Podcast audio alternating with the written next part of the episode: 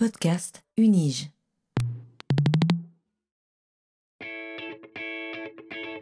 Learning from Data, le podcast sur la science des données à l'Université de Genève.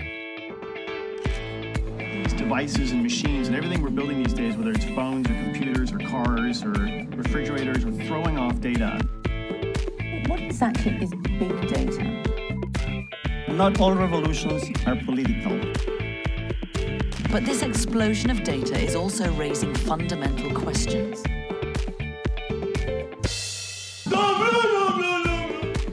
Bienvenue dans ce troisième épisode de Learning from Data, le podcast qui plonge dans les recherches de l'Université de Genève et surtout dans leurs données, en compagnie de celles et ceux qui les explorent. Ce podcast vous est proposé par le Centre de compétences en sciences des données de l'Université de Genève. Je suis Guy Kahn et serai votre guide dans ce monde fascinant de l'analyse des données. Aujourd'hui, je vous propose de voir la science des données sous un angle différent de celui qui nous a animés dans les deux premiers épisodes de ce podcast, et de l'approcher comme un objet de recherche. La place toujours plus importante des données dans nos existences et le recours à des technologies numériques qui permettent d'en extraire avec toujours plus d'efficacité des informations sur qui nous sommes, nos modes de vie, les milieux dans lesquels nous évoluons, ont amené de nombreuses disciplines à s'intéresser aux usages de la science des données et à leurs conséquences sociales, économiques, éthiques, légales, politiques, dans des perspectives critiques. Le droit, et en particulier une de ses spécialisations émergentes, le droit du numérique, constitue à bien des égards un pilier de cette ambition. En tentant d'offrir un cadre légal à des évolutions technologiques aussi rapides que foisonnantes, le droit s'impose comme un garde-fou des libertés et de la protection des individus dans un monde où le numérique redéfinit en permanence les contours de ces notions. Et pour en parler avec nous aujourd'hui, nous avons le plaisir d'accueillir le professeur Yaniv Benamou. Bonjour Yaniv. Bonjour Guy. Comment allez-vous? Très bien, merci. Excellent. C'est parfait pour un épisode de podcast. Yaniv, vous êtes professeur associé de droit de numérique à la faculté de droit, spécialisé en protection et gouvernance des données, droit de la création et des technologies, dont le big data, l'intelligence artificielle et les humanités numériques. En 2020, vous avez lancé avec le professeur Jacques Devera le Digital Law Center, qui a pour mission de servir de centre de compétences en matière de droit du numérique pour l'université, bien sûr, mais également plus largement pour la société. La même année, dans le cadre de vos missions institutionnelles liées à la transformation numérique de l'université auprès du rectorat, vous lanciez le cours transversal sur le numérique, proposant, avec un groupe de chercheuses et de chercheurs d'autres facultés, une approche interdisciplinaire du numérique. En dehors de ces projets et de vos multiples travaux de recherche, vous partagez également votre expertise en dehors du cadre universitaire. Depuis 2018, vous êtes ainsi mandaté comme expert international par l'OMPI pour les questions de droit d'auteur et musée, ainsi que pour le big data et la protection intellectuelle. Et vous conseillez les collectivités publiques en matière de cybersécurité, tout en maintenant en parallèle une activité de conseil dans une étude d'avocat de Genève. C'est bien cela, Yanniv c'est bien ça. Excellent. Mes notes étaient donc exactes. Euh, Yanniv, en préambule à la suite de ce podcast qui va nous amener à nous intéresser en détail à vos recherches, j'aimerais revenir brièvement sur une dimension de votre parcours qui apparaît bien entendu dans vos travaux, mais qui, parce que je vous connais un peu, vous qualifie également à un niveau un peu plus personnel. Vous êtes bien entendu un expert sur les questions de protection intellectuelle. Nous allons ici principalement en parler sous l'angle des données, mais ces questions traversent évidemment le domaine de l'art sur lequel vous travaillez également activement. Je ne résiste donc pas à l'idée de vous demander de nous parler un peu plus de votre rapport à la sphère culturelle et de la manière dont ce rapport permet peut-être de jeter un nouvel éclairage sur votre parcours scientifique et professionnel. En gros, vous l'aurez compris, j'aimerais surtout vous entendre sur la belle manière, à mon sens, dont vous semblez vous nourrir de ces deux composantes que sont votre attrait pour la culture et votre intérêt pour le droit dans une logique de synergie tout à fait fascinante.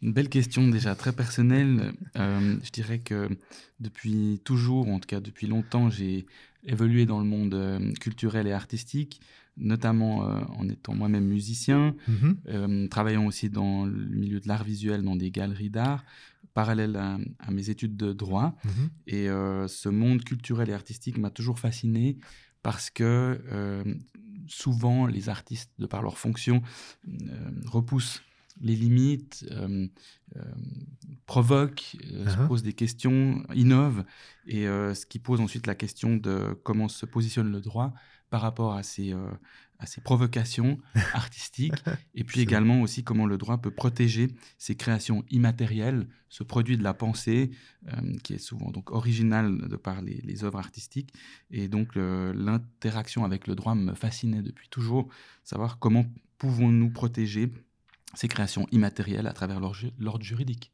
Excellent, d'accord. Donc la, la belle, la belle mise en commun de deux passions, en fait, tout simplement. Absolument. Magnifique. Yannick, je vous remercie pour cette réponse. Je suis persuadé que nous allons pouvoir, grâce à vous aujourd'hui, jeter un nouvel éclairage sur des questions qui nous ont tous et toutes traversé l'esprit à un moment ou à un autre, sans toujours pourtant savoir que les réponses à ces questions étaient à chercher dans le droit. Donc sans plus attendre, je vous propose donc de plonger avec vous, Yannick Benamou, au cœur de vos recherches.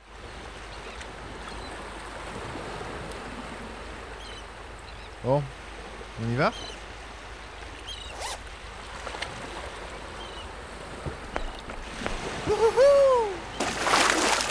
Yannick, vous vous en êtes peut-être rendu compte à l'écoute des premiers épisodes de ce podcast, mais j'aime commencer l'immersion dans les recherches de mes invités en revenant sur la genèse de leur parcours intellectuel et donc de leur acte fondateur, la thèse de doctorat.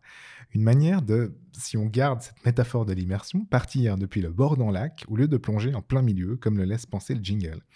J'ai en effet pu observer à la rencontre de nombreux chercheurs et chercheuses que les interrogations et résultats accompagnant une première spécialisation dans le cadre de la thèse ont tendance à irriguer par la suite les itinéraires de recherche, parfois de manière franchement évidente et parfois plus en sous-texte.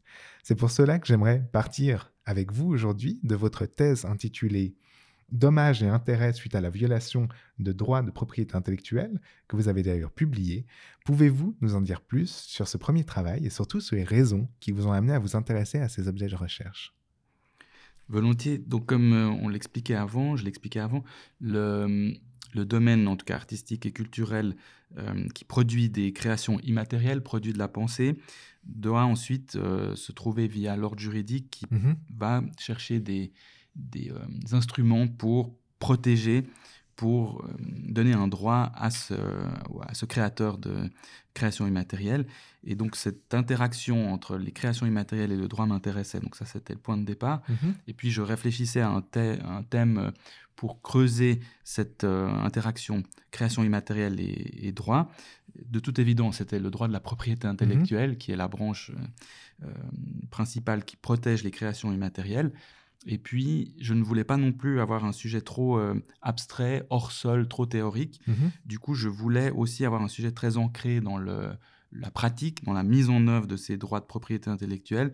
Et donc, je me suis posé la question, euh, concrètement, qu'en est-il d'une protection une fois qu'elle est violée?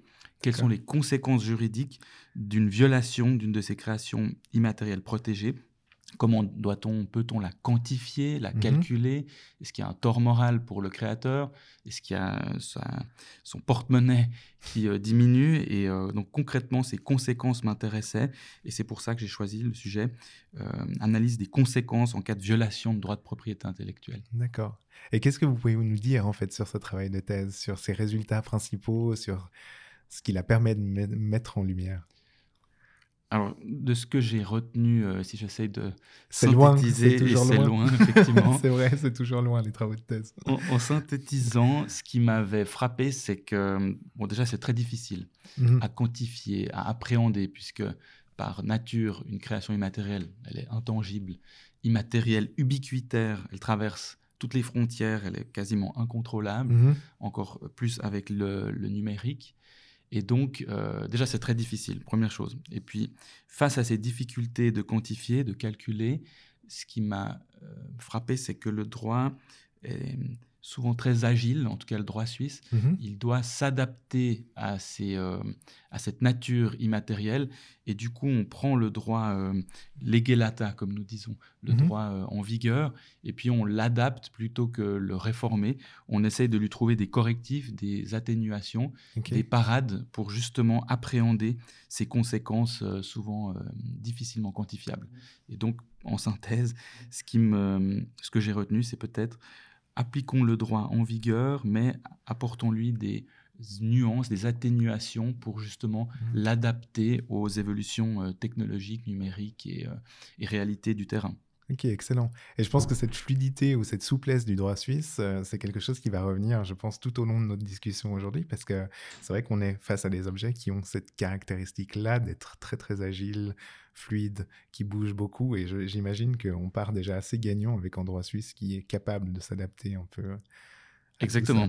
Et, et d'ailleurs, on parle du droit suisse comme un droit euh, technologiquement neutre, Hein qui est souvent formulé de façon très concise, par opposition à d'autres euh, législations plus détaillées, euh, avec euh, une prolifération régulière de normes Mhm. qui sont moins tec- technologiquement neutres et qui ont plus de difficultés à s'adapter. Donc oui, droit suisse, généralement assez agile, concis et euh, malléable pour des euh, réalités évolutives. Excellent, de quoi être fier de, de nous, une fois n'est pas coutume.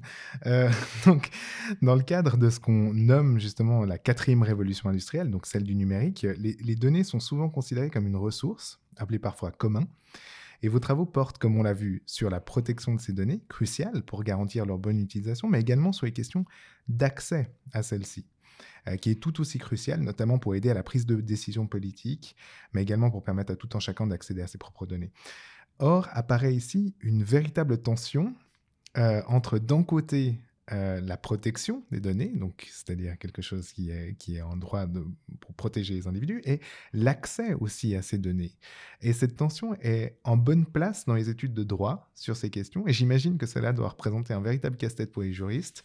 Et j'aurais voulu vous entendre peut-être nous donner quelques exemples de cette tension qui doit systématiquement travailler, traverser euh, les, les cas pratiques des personnes qui travaillent sur ces données et qui nous permettraient de comprendre la profondeur et la complexité de ces questions. Alors, la plupart des, ou en tout cas beaucoup de domaines du droit sont souvent amenés à créer un arbitre, arbitrer Mhm. des tensions entre plusieurs intérêts. Et plus spécifiquement, la- le droit de la propriété intellectuelle qui protège des créations immatérielles, Mhm. puisqu'elles sont immatérielles, ubiquitaires, euh, intangibles et potentiellement non rivales, donc elles peuvent être utilisées par plusieurs personnes simultanément, Ok. cela crée plus particulièrement des, des tensions entre d'une part celui qui est le créateur initial de- du bien immatériel Mhm. et de l'autre part des utilisateurs, euh, des tiers, des intermédiaires qui ont aussi accès ou qui utilisent cette même euh, création immatérielle. Et du coup, ce domaine-là est un, un terrain particulièrement euh, sujet à cet arbitrage de tensions. Et puis, euh, je- il suffit de prendre euh, deux exemples euh, très, euh, très parlants. Le premier, Mhm. c'est le, le droit à l'oubli. Mhm. Droit à l'oubli qui a été consacré il y a plusieurs années euh, suite à un arrêt euh, de la Cour de, justice de l'Union européenne dans l'arrêt dit Google Spain, Mhm. où on a admis que les moteurs de recherche type Google doivent être euh, euh, contraints de désindexer des liens renvoyant vers des contenus potentiellement euh, euh, attentatoires à la personnalité du requérant qui demandait le droit à l'oubli ou la désindexation. Mhm. Et pour donner justement deux exemples de, de conflits et d'arbitrage, on peut penser, euh, premier exemple, l'archivage du web. Euh, par exemple, les institutions culturelles ont une obligation certaine de faire de l'archivage du web. Par exemple, une photographie régulière tous les mois de qu'est-ce que le web et qu'est-ce Mhm. qui circule à travers le web.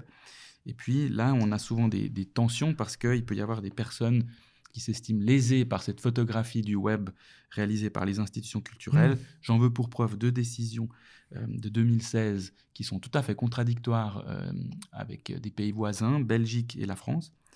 Euh, Dans les deux cas, il s'agissait d'une personne qui s'estimait lésée par l'archivage euh, conçu par le- une bibliothèque Mhm. Parce que euh, ça la relatait un accident qui avait eu lieu de 20 ans auparavant. D'accord. Et puis il voulait euh, être désindexé ou en tout cas être effacé des euh, serveurs de la bibliothèque. Et puis euh, en Belgique, la Cour de cassation a dit pas question, le seul moyen de, en tout cas de ménager, d'arbitrer Mhm. les intérêts notamment de, du requérant, c'était d'anonymiser son nom. Par contre, on maintient. La publication en l'état, ce qui est justement cet arbitrage entre d'une part l'intérêt du requérant d'être effacé totalement Mhm. et d'autre part l'intérêt de l'institution de garder le- l'article. Et donc anonymisation versus en France juste à côté, Mhm. euh, la Cour de cassation française a dit dans un cas similaire euh, pas question ni d'anonymiser et donc a fortiori pas de, de supprimer au nom de la liberté d'expression de euh, l'institution culturelle et de l'intérêt public à archiver le web. Donc ces deux exemples illustre que dans des affaires similaires, des cours euh, qui ont quand même des droits aussi Ah. similaires tranchent cette, cet ar- disons, arbitre, tranchent cette- ces deux tensions de manière euh, assez, assez différente. Mais dans tous les cas, la le droit de propriété intellectuelle se trouve généralement confronté à ces tensions. Et effectivement, l'enjeu pour euh, le juge, en tout cas, Mhm. et puis quand on est avocat pour euh, les deux parties, c'est de défendre euh, chaque intérêt, et puis ensuite le juge doit trancher et euh, ménager ces deux intérêts, puis généralement il trouve une solution Mhm. compromissoire, comme c'était le cas avec la décision belge, où on anonymise uniquement le nom, mais on garde l'intégralité de l'article. Ok, excellent. Et justement, là, on parlait de, cette, tension entre la propriété, enfin, entre la protection euh, des données et l'accès aux données. Et en fait, euh, peut-être si on fait rentrer encore dans l'équation une troisième dimension que vous venez de citer, qui est en fait celle de la propriété aussi intellectuelle.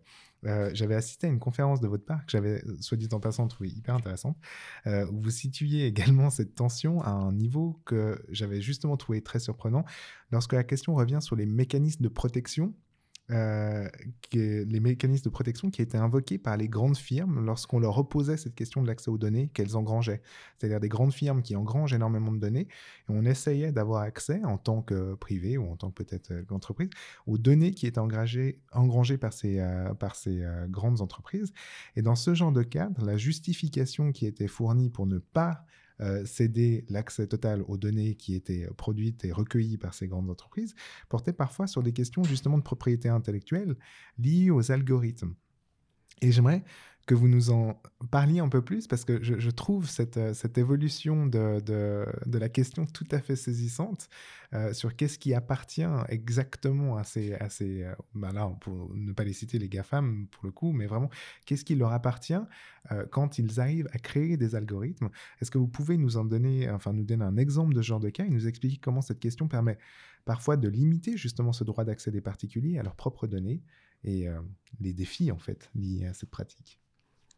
Donc là, on, on- on passe à la question très spécifique de, du droit d'accès de chaque Mhm. individu à ses propres données personnelles, qui est de nouveau en tension Mhm. et qui doit être arbitré avec l'intérêt des GAFAM ou d'autres plateformes de garder certaines données ou certaines informations secrètes ou ne pas déployer des efforts disproportionnés pour donner accès aux données. Et du coup, ça me permet maintenant aussi juste de faire une parenthèse sur euh, votre approche quand on voulait partir du bord du lac Ah, avec ma thèse de doctorat Excellent. en propriété intellectuelle pour plonger dans le lac Mhm. et euh, se rappeler que au-delà du droit de propriété intellectuelle, qui est le, le bord du lac Mhm. depuis lequel j'ai plongé avec la thèse, cet énorme lac qui est l'ordre juridique, qui comprend d'autres euh, domaines juridiques qui euh, touchent également aux données, et c'est euh, évidemment le- la protection des données. Mhm. Il y a aussi d'autres domaines, on peut penser au secret d'affaires, à la concurrence déloyale, au droit de la concurrence. Il y a vraiment tout un nombre, euh, probablement même tous les, tous les domaines juridiques qui sont impactés. Mhm. Mais je dirais, au-delà de la propriété intellectuelle, surtout le droit de la protection des données personnelles, deux disciplines qui sont euh, particulièrement impactées par la donnée du fait de son côté euh, immatériel et euh, qui peut être sujette à des monopoles d'appropriation, ou des, des volontés d'appropriation par plusieurs tiers. Et donc, pour revenir maintenant, fermer, la parenthèse, si je ferme la parenthèse, pour revenir à votre question de base de, de, ces, euh, de cette tension, d'une part, un individu qui souhaite accéder à ces Mhm. données au nom de la protection des données personnelles, et d'autre part, l'intérêt des GAFAM ou d'autres intermédiaires de ne pas ouvrir les vannes pour euh, donner accès à toutes les données au nom de la propriété intellectuelle, secret d'affaires ou autres euh, Mhm. euh, autres droits de propriété, eh bien, effectivement, on est de nouveau dans, un, dans une tension qu'il va falloir arbitrer. Et dans cette tension, ce que je trouve intéressant, c'est que légitimement, l'individu peut vouloir avoir accès à ces données pour vérifier Mhm. si elles sont traitées licitement, euh, quelle est la transparence, comment elles ont été traitées. Mais d'autre part, on a quand même un intérêt légitime, me Mhm. semble-t-il, des entreprises et des intermédiaires de dire je ne peux pas non plus ouvrir mes vannes et vous livrer toutes vos données parce que je révélerai des secrets d'affaires. Mhm. Ça peut aussi me générer des, euh, des efforts disproportionnés. Et donc, on a de nouveau cette tension qu'il va falloir arbitrer. Et souvent, comment tranche le tribunal, et j'en veux pour preuve un arrêt récent Mhm. euh, aux Pays-Bas qui opposait les chauffeurs Uber qui demandaient accès à leurs données euh, contre Uber qui refusait d'accéder, de donner accès aux données des chauffeurs. Mhm. Et les chauffeurs voulaient légitimement accéder à leurs données, notamment pour vérifier si les données étaient traitées licitement et s'il n'y avait pas des discriminations entre chauffeurs. Et là, le tribunal des Pays-Bas a dit oui, il faut donner accès. Uber doit être contraint de donner accès, mais uniquement certaines données. La plupart des données concernant les passagers doivent être euh, anonymisées. Et puis, donc, elles sont souvent agrégées. C'est uniquement cette forme agrégée, anonymisée s'agissant des euh, passagers qui doivent être transmises. Mais euh, mais il y a quand même une grande partie qui est, euh, qui est transmise. Donc là, on voit de Ah. nouveau un arbitrage. Et puis, je voulais juste mentionner encore un point très délicat dans, ce, dans Mhm. cet arbitrage avec euh, euh, l'évolution des plateformes et l'utilisation de nos données. C'est qu'elles sont de plus en plus intégrées dans des bases de données, parfois personnelles avec d'autres données d'internautes, parfois non personnelles parce que ça peut être des données uniquement factuelles Mhm. que le- la plateforme génère euh, de façon intelligente aussi euh, réussit à, à développer. Et donc, on a des, des lacs de données, des, des bases de données qui, euh, qui euh, intègrent à la fois des données personnelles, des données non personnelles, et puis euh, pour le, le juge, ou en tout cas pour le, la compagnie qui se trouve confrontée à une demande d'accès, doit faire le tri à l'intérieur de cet ensemble de données Ouais. et peut-être dernier exemple intéressant dans ce tri entre données personnelles et non personnelles, certains ordres juridiques, notamment européens, considèrent que dès qu'il y a un, une donnée personnelle dans un, énorme ensemble de données, même non personnelles, Mhm. la donnée personnelle euh, contamine, ou en tout cas, euh, c'est un mot peut-être trop fort, mais Non, mais va, va, euh, Mhm. va prendre le dessus sur l'ensemble de la base de données si elle est indissociable et on va appliquer l'ensemble de la loi sur la protection des données personnelles sur l'ensemble de la base de données, même s'agissant des données non personnelles. Donc on voit cette imbrication entre les différentes disciplines. D'une part, la protection des données personnelles, d'autre part, propriété intellectuelle, certaines législations sur les données non personnelles. Et puis cette imbrication est délicate parce que parfois la législation personnelle va ensuite euh, venir euh, euh, s'appliquer de manière euh, globale Mhm. sur l'ensemble de la euh, base de données. Donc arbitrage, ou plutôt non-arbitrage, puisque là on fait prévaloir d'une certaine manière la protection des données personnelles. D'accord, excellent. Et là, c'est vrai que vous parlez en fait justement de- de- des Pays-Bas, de la Belgique, et on tombe en fait sur ce que vous venez de mentionner aussi d'une certaine manière, c'est-à-dire cette question des ordres juridiques. Parce que quand on parle de grandes entreprises du numérique et des données, euh, on se situe dans un univers où les frontières territoriales sont d'une certaine manière euh, gommées, euh, bien sûr du fait du caractère international de ces entreprises, mais également du fait du caractère international des données elles-mêmes qui peuvent être récoltées dans un pays, puis stockées dans un autre, etc. Et en droit, on parle de tension, justement, entre différents ordres juridiques. Est-ce que vous pourriez nous en dire un peu plus sur ces, questions Peut-être nous donner quelques exemples de, de- de grandes affaires et des questions qui ont été soulevées à leur occasion. Enfin, voilà. Oui, alors ça c'est aussi un, un vaste et beau sujet, c'est la tension entre les ordres juridiques. J'imagine. Juste avant, on parlait de la tension déjà au sein Mhm. d'un même ordre juridique entre plusieurs euh, domaines du droit, par exemple propriété intellectuelle et protection des données.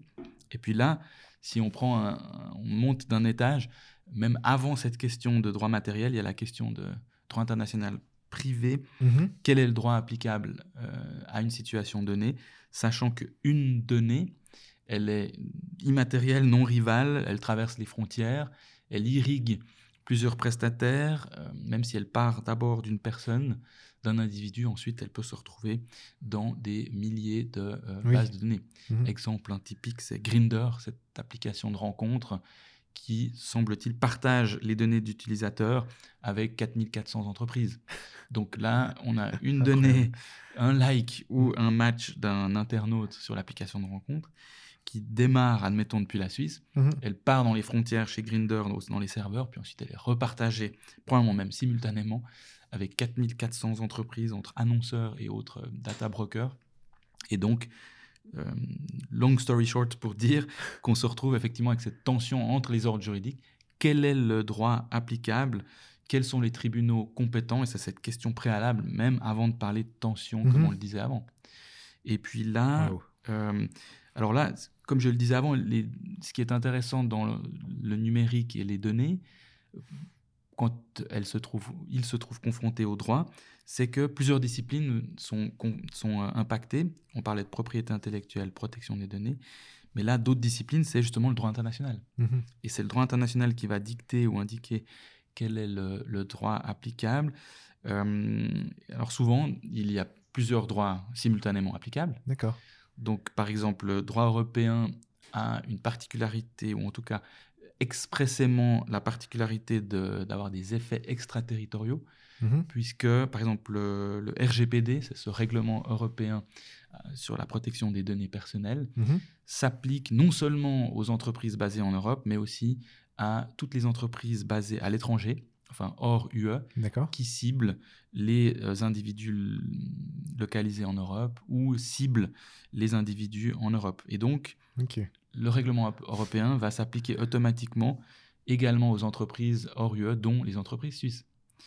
De même, le droit américain fait beaucoup parler de lui pour différentes raisons, dont le US Cloud Mhm. Act, qui est une réglementation de, américaine qui accepte que les entreprises basées hors sol US, par Mhm. exemple en Suisse, doivent quand même euh, donner accès aux données aux euh, autorités américaines euh, dès lors qu'elles remplissent certaines conditions. Donc, autre effet extraterritorial du droit américain, c'est les entreprises américaines basées en Suisse qui devront donner accès aux autorités américaines. Et donc, c'est pour ça qu'il y a une application simultanée souvent de plusieurs droits. Et là, on pourrait avoir, euh, pour une seule entreprise suisse, elle va être soumise à la fois au RGPD, au US Cloud Act et d'autres euh, euh, législations américaines, et puis évidemment au droit suisse du fait de sa localisation euh, en Suisse. Et alors là, les tensions, alors parfois c'est même plus des tensions, c'est qu'il faut les appliquer simultanément Mhm. on se pose même plus forcément la question de quel droit prévaut sur quoi. Euh, et puis, bon, bah, le droit international a, a différents principes intéressants. Donc, euh, soit on les applique simultanément, soit parfois on admet d'appliquer uniquement le droit avec le plus de connexité au cas. Donc, de euh, connexité, c'est? De, par exemple, le- le plus de- d'éléments Mhm. euh, distinctifs pour le cas. Donc, euh, une entreprise suisse, si je reprends l'exemple de ces différentes législations, si elle a tellement de connexité avec euh, un internaute suisse euh, que cela devrait dicter de- d'évincer d'autres ordres juridiques, Mhm. parfois le droit international euh, essaye de, de, ne pas appliquer euh, tout azimut les, les droits euh, dans le monde entier, parce qu'une même donnée pourrait être en fait sujette aux droits mondiaux. hein. C'est incroyable. C'est d'une telle complexité comme ça vu de l'extérieur de la part de moi. Euh, Alors, peut-être, parlons de complexité. J'espère, et c'est ce qu'on essaye de faire à la faculté de droit et avec nos, nos activités en matière de droit du numérique, c'est d'apporter, alors, pas plus de complexité, mais d'essayer de donner des éléments de réponse, voire Mhm. des réponses euh, à ces questions complexes. Euh, et puis, une des manières de- pour le faire, c'est de prendre le plus d'exemples possible mhm. De s'adapter aux réalités euh, évolutives du terrain pour euh, coller euh, en permanence aux, aux enjeux actuels, pour illustrer les cours, les activités, pour que ça parle suffisamment aux, aux étudiants ou euh, à nos collègues. Euh, mais donc, euh, je réagissais à, à votre réflexe de complexité. Oui, c'est complexe, mais avec le droit et nos activités, on essaye Mhm. d'apporter, si ce n'est de la simplification, au moins de- des réponses. Et vous le faites très bien parce que j'ai compris toutes vos réponses. Donc, Ce qui est très engageant. Euh, mais en fait, bah, justement, parce que quand on parle de, la question du numérique, on, on se plaît parfois à parler de monde autorégulé. C'est quelque chose que j'ai vu assez fréquemment en fait aussi euh, en préparant cette émission, euh, sous-entendant que la technologie tend à s'autoréguler de façon autonome et privée.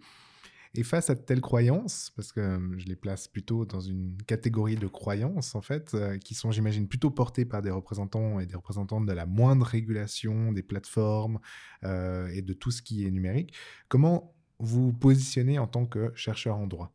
Est-ce que les mondes autorégulés existent vraiment? Est-ce qu'on a vraiment à y gagner à considérer que ces mondes doivent rester autorégulés? Alors, les, les experts euh, de ces questions, y compris en droit, et je pense en particulier à un collègue à la faculté de droit qui connaît Mhm. bien les mondes autorégulés, euh, rappellent qu'ils existent depuis tout temps. D'accord. Donc, euh, les mondes autorégulés n'ont pas attendu le numérique pour s'autoréguler. Mhm.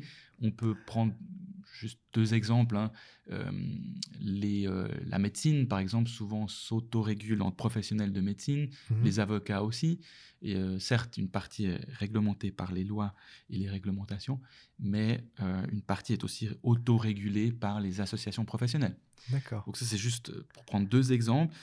Par contre, le numérique a effectivement une particularité de plus pour les mondes autorégulés, c'est que euh, la technologie est tellement rapide, évolutive, voire incontrôlable, et a souvent un cran d'avance, comme on aime bien le dire, Mhm. par rapport au droit qui est euh, plutôt de nature législative lente en termes de processus législatif.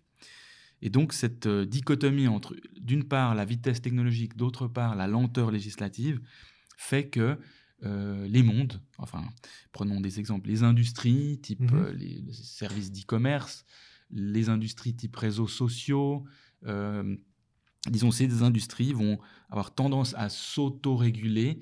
Euh, certes, elles ont intérêt à le faire parce que c'est elles qui dictent les normes, mais d'un autre côté, on peut comprendre qu'elles le fassent parce que, légitimement, parce qu'elles essaient de trouver des règles également en l'absence, Mhm. euh, en tant que palliatif de, de- de règles lentes ou encore inadaptées à leur monde très Bien évolutif. sûr.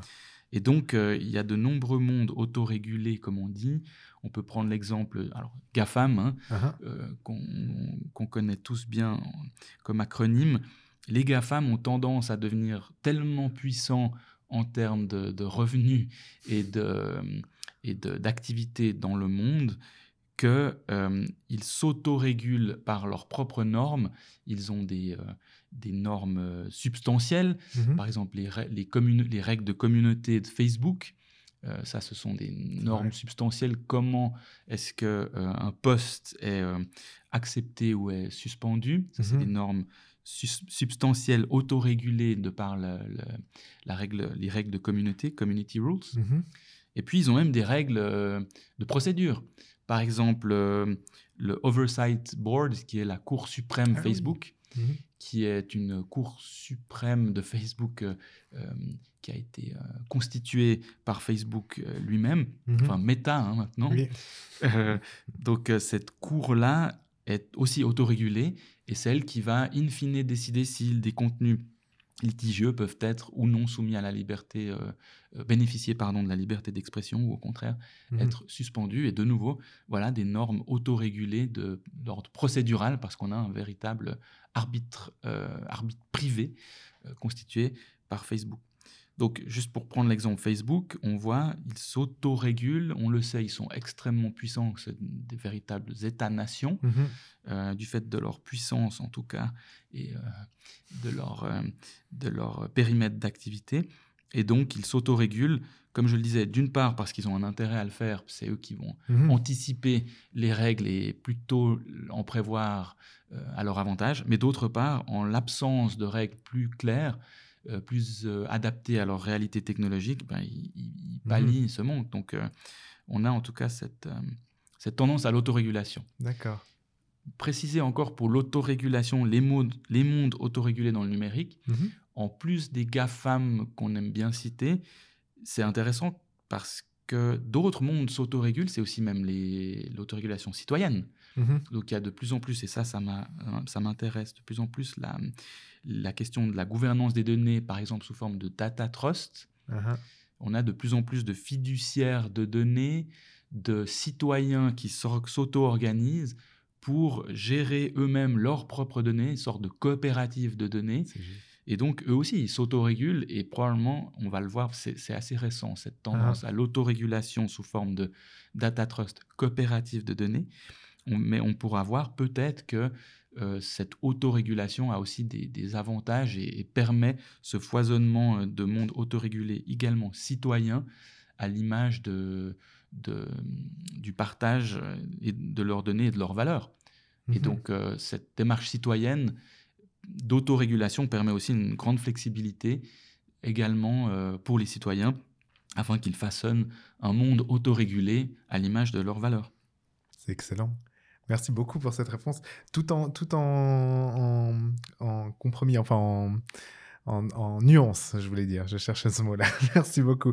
Et en fait, vous le, vous le mentionniez justement, cette question de, de, la vitesse, en fait, qui est au cœur du, du problème, c'est-à-dire d'une certaine manière une, une, vitesse beaucoup plus grande des, euh, des, praticiens ou des personnes qui, euh, qui vont utiliser, développer euh, des technologies, etc., face à un monde du droit qui, lui, a une vitesse peut-être moins moins rapide finalement. Et face aux grandes entreprises et donc à cette vitesse à laquelle les choses évoluent, on imagine que le combat pour une régulation peut parfois être ardu. Est-ce que vous pourriez nous donner quelques raisons de nous réjouir euh, ou, pas? Parce qu'en fait, finalement, quand on, quand on l'a vu avec euh, l'autorégulation de mouvements citoyens, euh, finalement, l'autorégulation n'est pas simplement néfaste. Mais qu'apportent finalement les recherches en droit et peut-être en sous-texte? Comment voyez-vous l'avenir de ces, de ces questions? Et peut-être ce que je voulais vous amener à, nous, à nous présenter, c'était peut-être le, actuellement, quels étaient les grands euh, les grands apports de la régulation que vous imaginez ou que vous voyez en fait dans le paysage actuel et comment vous les voyez évoluer euh, à l'avenir? Alors d'abord, s'agissant de l'autorégulation et l'apport du droit face à l'autorégulation, je pense qu'il est crucial. L'apport du droit est crucial parce que il permet d'encadrer, d'apporter des garde-fous mmh à l'autorégulation qui comme vous l'avez dit, a des avantages. Hein. Mhm. L'autorégulation est agile, flexible, souple, euh, donc permet de s'adapter aux technologies, au numérique, permet aussi à chacun de, peut-être d'adhérer à des mondes autorégulés conformes à ses valeurs. Donc face à ces, euh, ou plutôt euh, à la lumière de ces avantages, le droit vient quand même apporter un cadre mhm. qui me semble crucial si on reprend l'exemple des mondes autorégulés type GAFAM, ou si on prend même les, les, euh, les principes éthiques dans l'intelligence artificielle qui sont souvent autorégulés. Hein. Vous vous souvenez mhm. peut-être Google qui commence à avoir des instances et des départements d'autorégulation pour les normes éthiques si on pense à des labels mm, qui font de l'éthique, et on parle d'ailleurs de, parfois de ethics washing, mhm. de faire de l'éthique washing grâce à des labels ou des principes annoncés qui sont de l'ordre de l'autorégulation, eh bien toutes ces questions-là, tous ces mondes autorégulés, à mon sens, doivent être impérativement encadrés par des euh, principes, en tout cas, si ce n'est des normes juridiques, qui viennent rappeler les fondamentaux, par exemple, la question démocratique. Mhm. Une, euh, une norme euh, autorégulée éthique ne peut être édictée euh, par l'entreprise elle-même si elle n'a pas répondu à un certain processus démocratique, mhm. inclusif, transparent.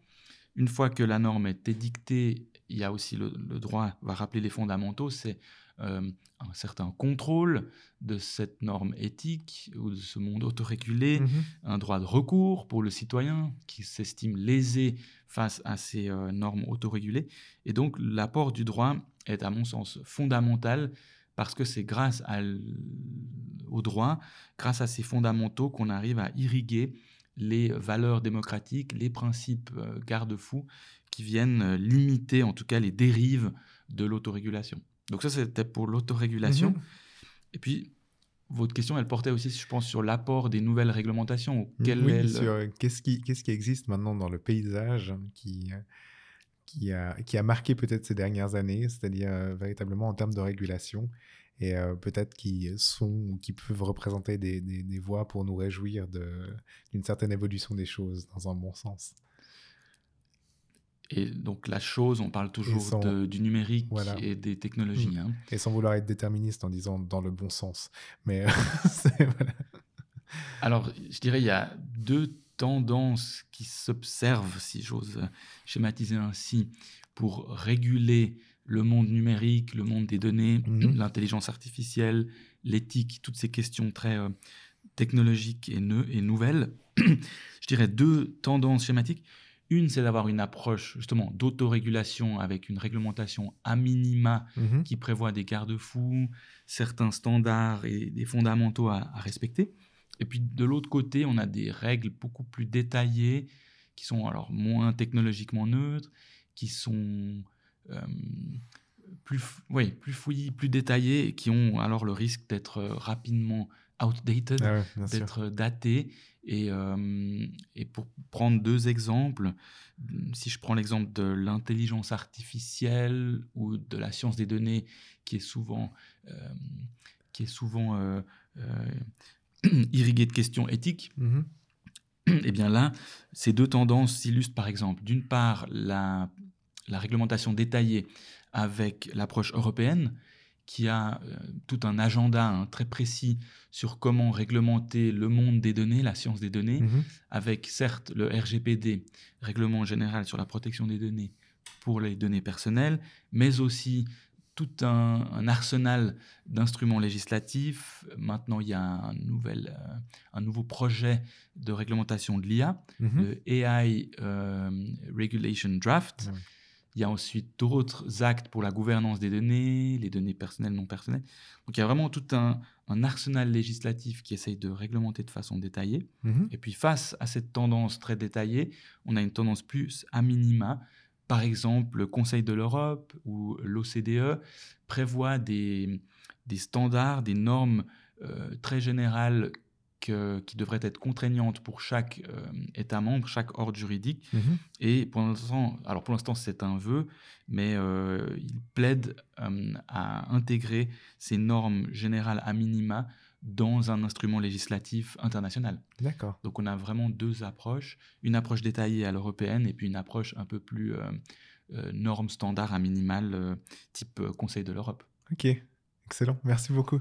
Et euh, donc justement, on a fait d'une certaine manière, mais j'imagine loin d'être exhaustive, hein, euh, tant euh, ce domaine est foisonnant, le tour de la manière dont le droit se saisit des questions liées au numérique, mais on voit également que le droit peut parfois se saisir du numérique pour alimenter ses propres processus. Et j'aimerais que vous nous en disiez un peu plus sur un nouveau trend qui apparaît actuellement au travers de l'automatisation de certaines décisions de droit. Et à ce titre, l'intelligence artificielle ouvre finalement de nouvelles pistes pour le droit lui-même.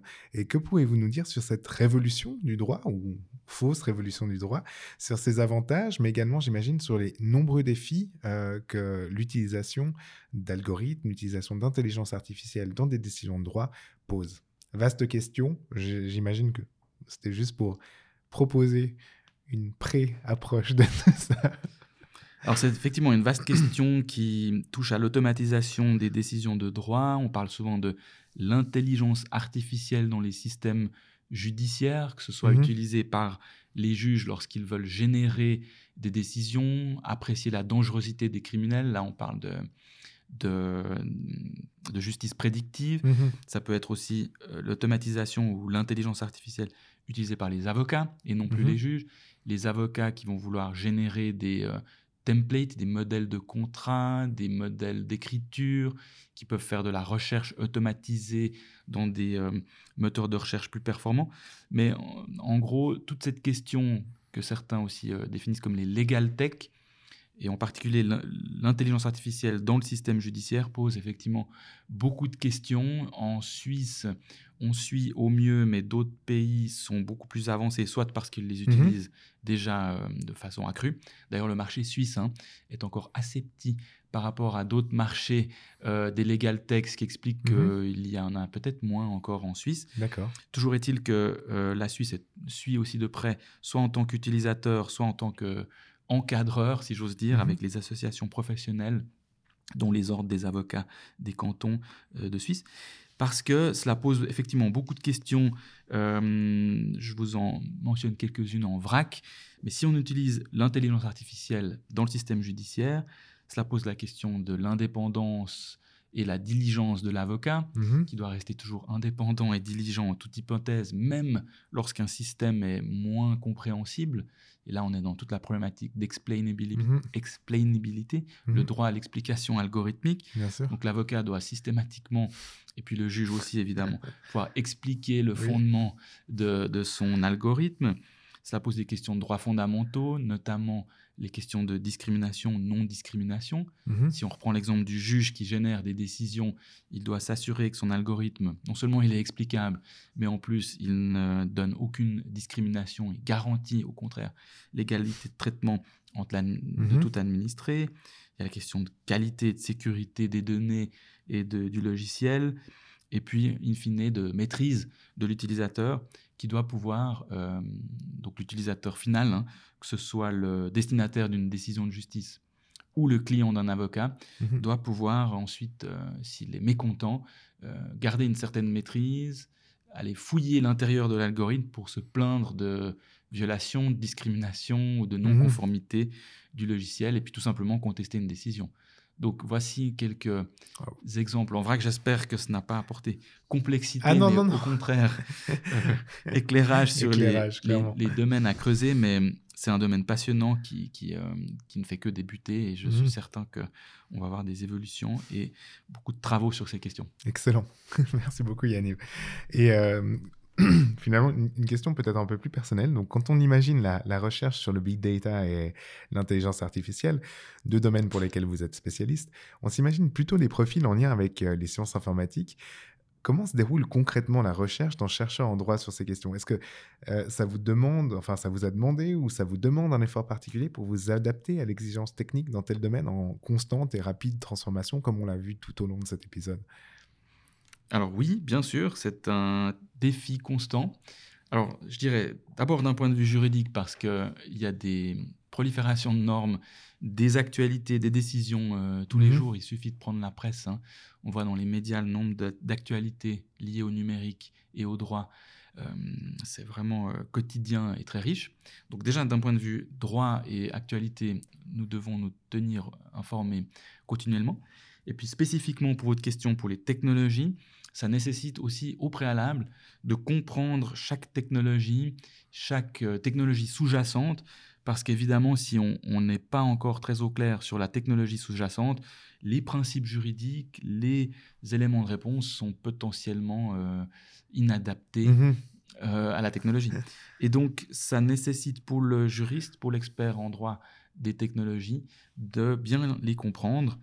Et euh, pour ma part, pour une réponse un peu personnelle, euh, on mentionnait avant le domaine culturel et artistique avec l'innovation des artistes pour, euh, pour créer, ce qui m'a amené à la propriété intellectuelle. Maintenant, dans le numérique, euh, là, je suis régulièrement en contact avec des spécialistes des technologies, Mhm. des informaticiens, des spécialistes en intelligence artificielle. Et c'est grâce à eux que je remercie d'ailleurs pour leur patience, qui, que je comprends mieux la technologie sous-jacente et que alors ensuite je peux dérouler les euh, questions juridiques. Et comment faire alors de notre position privilégiée à l'université de Genève, qui est une université généraliste, Mhm. humaniste, avec toutes les disciplines, de par ma position privilégiée, euh, notamment avec, avec vous, au bureau de la transformation numérique, avec ce cours transversal sur le numérique, de même à la faculté de droit, avec un cours transversal en droit et numérique, je suis en contact régulier avec les, les spécialistes euh, IT, Mhm. les spécialistes en sciences dures, ce qui permet de, de régulièrement échanger avec eux, de suivre leurs cours, leurs formations et de euh, mieux comprendre la technologie. Peut-être un conseil, si je peux, à- aux personnes qui ne sont pas encore très familières avec ces questions. Euh, ce que je dis souvent à mes collègues ou, ou étudiantes, étudiants en droit, Mhm. qui s'intéresse au droit du numérique, c'est intéressez-vous progressivement. D'abord, pas de panique, don't Mhm. panique. Intéressez-vous progressivement à une ou deux technologies, essayez de comprendre progressivement parce que ça va de toute façon euh, euh, être euh, maintenant l'avenir elle va être est déjà envahi de numérique Mhm. et donc si on commence tôt à progressivement s'intéresser, on va être de plus en plus à l'aise avec les technologies et puis il faut juste commencer tôt et puis euh, et puis s'y intéresser progressivement. Je suis un peu répété mais je pense que c'est un point Non, mais c'est un important très très bon conseil. pour ne pas être euh, inondé ou euh, un petit peu perdu dans, ce, dans Mhm. cet océan. Vous parliez de lac, dans un océan technologique euh, complexe. Excellent, merci beaucoup pour ce conseil Yanniv. Et euh, peut-être pour revenir à nos premières interrogations sur l'art et ses études de cas en droit, et clore ainsi par une boucle magnifiquement orchestrée, cette discussion que j'ai trouvée vraiment très enrichissante, j'aimerais revenir avec vous sur un de vos projets de recherche portant sur la numérisation de l'art qui s'appelle Digital... of Museum Collections. Euh, Pouvez-vous nous en dire un peu plus sur ce projet et peut-être également nous expliquer en quoi ce champ permet d'explorer de nouvelles pistes de réflexion sur les questions de la numérisation au sens plus large? Alors, euh, comme on, parlait en début de podcast de mon intérêt pour la culture et l'art, ensuite avec le droit et le droit de la propriété intellectuelle, naturellement avec le numérique et le droit du numérique, je me suis aussi intéressé à l'évolution de la culture et de l'art à l'ère numérique. Mhm. Et euh, souvent dans la culture, on distingue deux grands axes. D'une part, les arts vivants ou les industries créatives, type euh, jeux vidéo, films, livres, euh, musique, théâtre, arts vivants. Et d'autre part, les institutions de mémoire et de patrimoine, type Mhm. Musées et archives. Et euh, pour cet axe de patrimoine, je me suis intéressé effectivement à l'impact du numérique au sein des musées. Euh, et ça m'a amené à travailler notamment comme expert international pour l'Organisation mondiale de la propriété intellectuelle, pour laquelle j'ai euh, dû faire plusieurs études et également des, des conférences pour euh, sensibiliser et comprendre les enjeux des musées face au numérique. Mhm. Et puis, d'autre part, d'un point de vue plus recherche, à mener un projet de recherche avec des collègues à l'Université de Genève et d'autres universités sur euh, la numérisation des musées. On a publié, euh, ce qui va être publié prochainement dans une revue internationale, les, un policy paper qui propose d'une part des actions à destination du législateur pour s'adapter au numérique et pour que les musées remplissent leur mission sans être euh, entravés par des Mhm. barrières légales.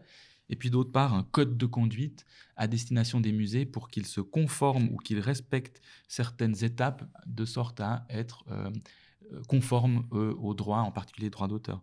Juste donner quelques exemples d'enjeux Mhm. numérique et musée. Euh, alors, une des grosses questions, c'est notamment les dupliques virtuels. On a de plus en plus d'œuvres qui sont soit numérisées Mhm. euh, parce qu'elles sont... euh, bah, prenons l'exemple de Google Art. hein. Mhm. Google va numériser l'intégralité de collections muséales. Là, on se pose la question, est-ce que la numérisation d'une œuvre, d'un tableau qui est du domaine public, par exemple, Mhm. avec euh, 10 milliards de pixels, est une nouvelle œuvre ou est-ce au contraire une simple copie du sous-jacent? D'accord. De même, euh, on peut penser, alors, Mhm. cette nouvelle, ce nouveau trend des NFT ou de la blockchain qui sont utilisés aussi par des musées Mhm. pour, être, euh, pour être déployés sous forme de curation collective. Mhm. Par exemple, la blockchain peut être utilisée par des musées pour permettre aux citoyens de s'impliquer dans la curation. Là aussi, ça pose des questions de, de droit et de droit d'auteur. Et puis après, il y a la question classique, est-ce qu'un musée, au niveau droit d'auteur, peut archiver sa collection et puis la mettre en ligne sous forme de musée virtuel ou au contraire, est-ce que le droit d'auteur euh, lui apporte certaines euh, barrières légales Mhm. pour ne pas le faire? Donc toutes ces questions sont traitées et proposées dans ce policy paper que je continue d'explorer avec mes activités culturelles. Excellent. Yannick, je vous remercie pour ces précisions sur vos fascinantes recherches. On comprend beaucoup mieux maintenant les enjeux légaux liés au numérique et surtout en quoi le droit s'impose comme une discipline transverse à tout travail effectué sur les données. Et avant d'enchaîner sur la seconde partie de ce podcast, je vous propose, ou plutôt nous vous proposons, parce que celui-ci a été choisi par notre invité aujourd'hui, de vous passer un petit morceau de musique. Et vu que ce morceau a été choisi par vous, Yannick, je me tourne maintenant vers vous dans un geste peu radiophonique pour vous demander qu'allons-nous écouter aujourd'hui? Alors le morceau proposé, c'est Obrigado Gente, un morceau brésilien de Joao Bosco. Ok, merci. Donc on se retrouve après ce morceau pour la suite de Learning from Data. À tout de suite.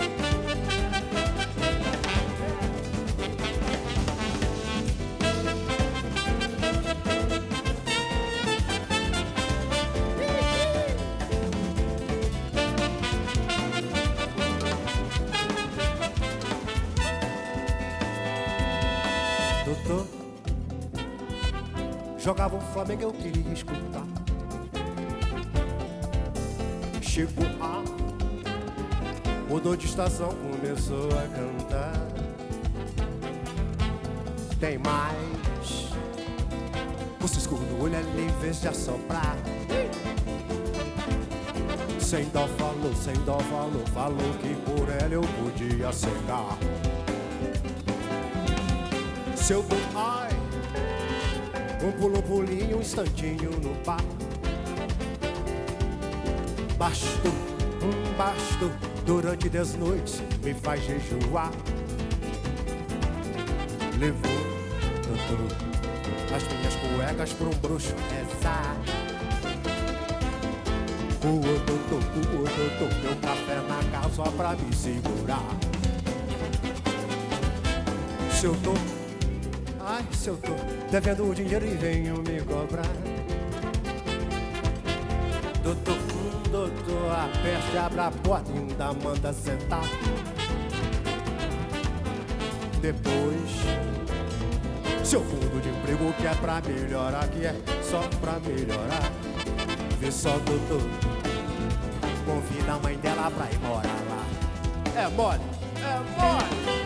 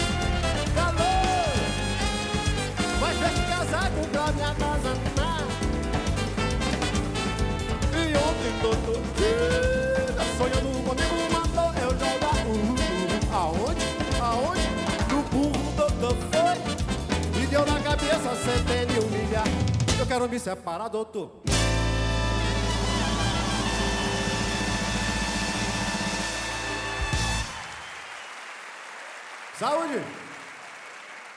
Retour à la science des données, maintenant que nous avons pu profiter de cet interlude pour nous imprégner de la musique de Joao de Bosco. Yaniv, pourriez-vous nous en dire un peu plus sur les raisons du choix de ce morceau? Volontiers, je précise juste que le titre du morceau n'est pas Obrigado de gente, mais Incompatibilidad de gente, donc incompatibilité entre personnes.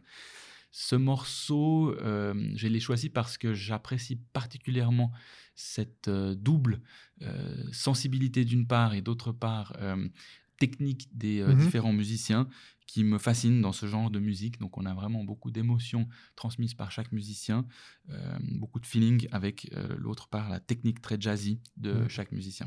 Et un solo de basse incroyable C'est Sur ce ouais. morceau. Et de percussion aussi. que vous avez dû choisir pour moi. Exactement. J'ai pensé à vous automatiquement. Merci beaucoup Yannick. En tout cas, c'était une très très très belle découverte. Euh, donc nous allons passer maintenant à la deuxième partie de notre émission, en nous projetant dans le futur, ou en tout cas dans votre futur, euh, le futur de votre recherche, euh, Yanniv, avec cette troisième partie.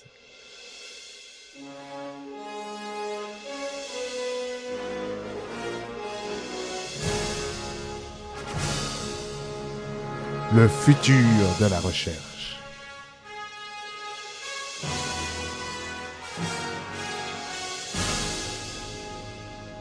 On ne le dira donc jamais assez, mais la science est toujours en mouvement, ce qui fait souvent que les questions apparaissent plus vite qu'elles n'obtiennent de réponse.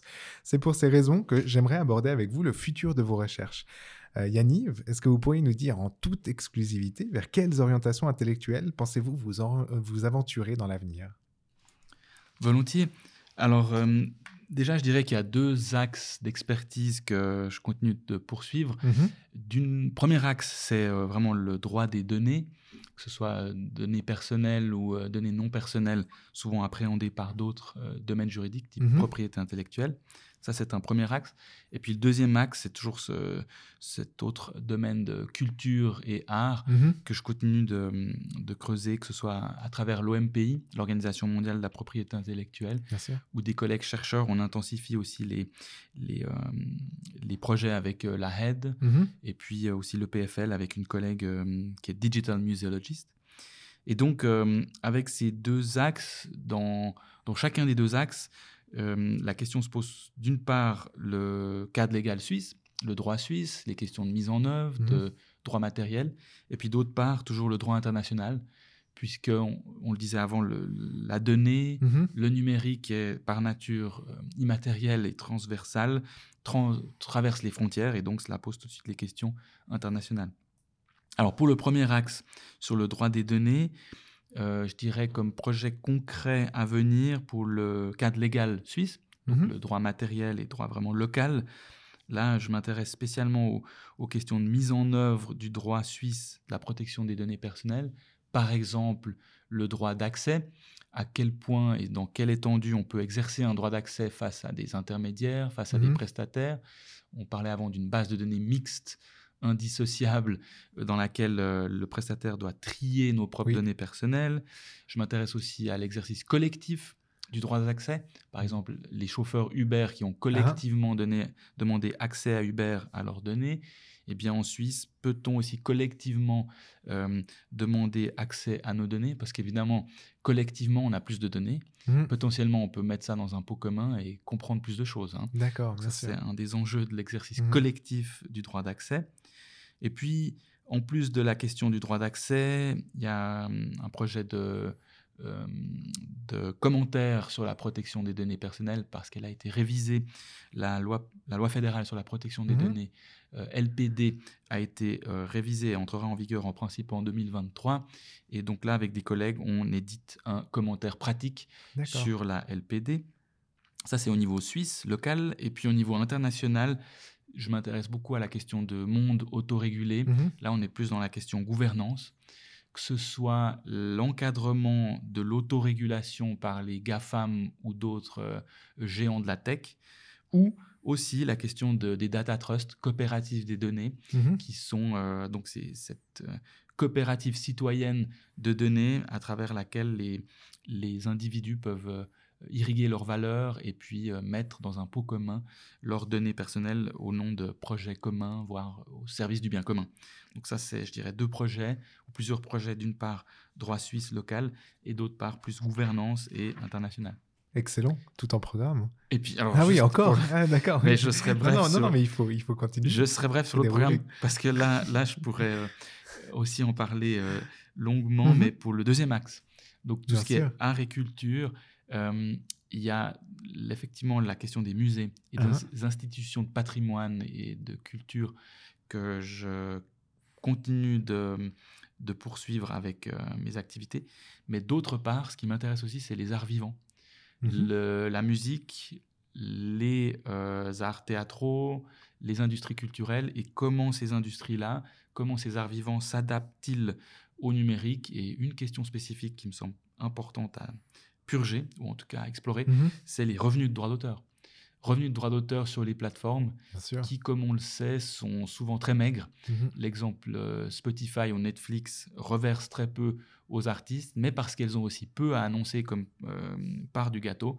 Et donc, c'est de voir quels sont les modèles économiques sous l'angle de revenus de droit d'auteur qui permettraient aux arts vivants de rester euh, vivants et de continuer de, de pouvoir euh, créer et vivre décemment de leurs activités. Superbe. Merci beaucoup Yanniv. Euh, maintenant que nous arrivons à la donc, troisième édition de ce podcast, vous l'aurez sûrement compris, et je m'adresse aux auditeurs et auditrices, l'objectif du Centre de compétences en sciences des données de l'Université de Genève est de fédérer les compétences et initiatives de l'UNIGE en matière de sciences des données dans le but de favoriser l'émergence de recherches innovantes. Et c'est dans cette perspective que j'offre toujours la possibilité à mes invités, lorsqu'arrive la fin de ce podcast, de procéder à un appel à collaboration. C'est l'heure du point de. Yaniv, j'imagine que comme tout chercheur, vos réseaux sont déjà bien fournis ici à l'UNIGE, bien entendu, mais également à Harvard, à la Melbourne Law School et à l'Institut Max Planck de Munich, où vous avez effectué des séjours de recherche.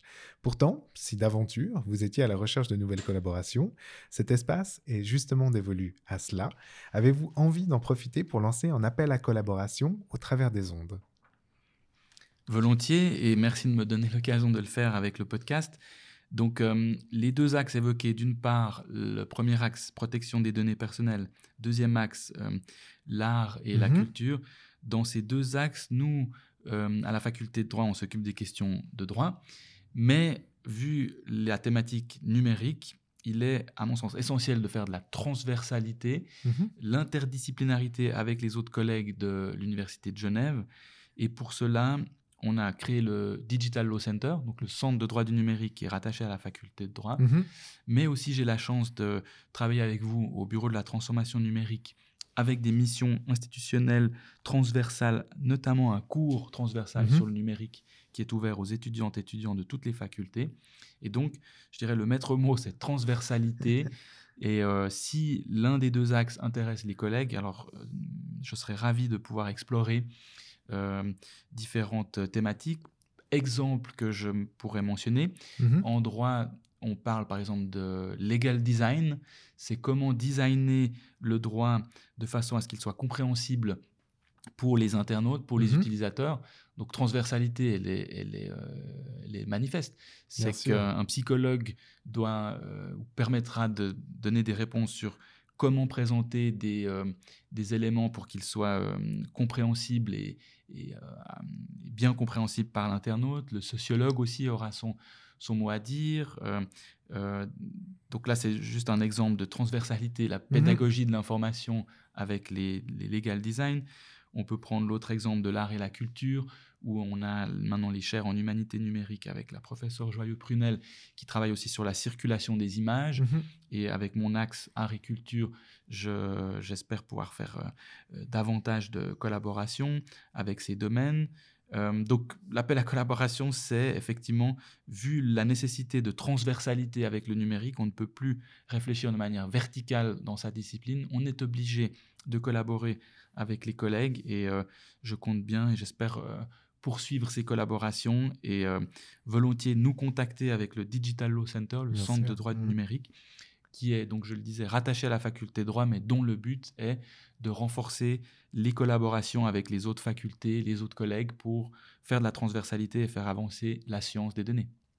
Excellent. Merci beaucoup. Sincèrement, Yaniv, pour toutes ces présentations. Donc, merci beaucoup, et encore une fois, Yaniv, d'avoir accepté de vous joindre à nous et d'avoir partagé vos recherches aujourd'hui.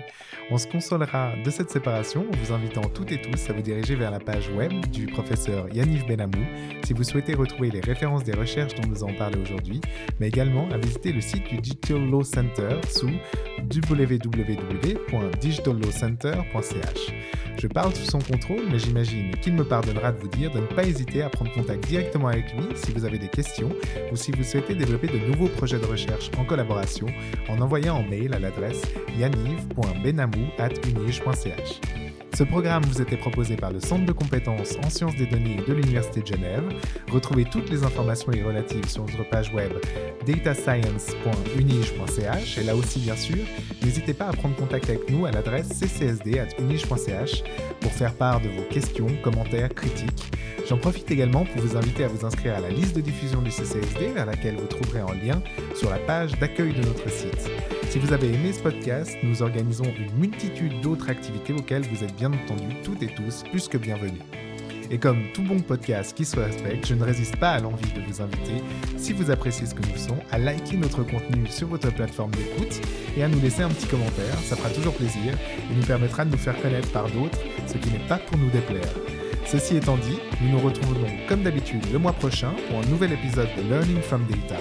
En attendant, je vous remercie toutes et tous d'avoir suivi cette émission et je vous dis à une prochaine.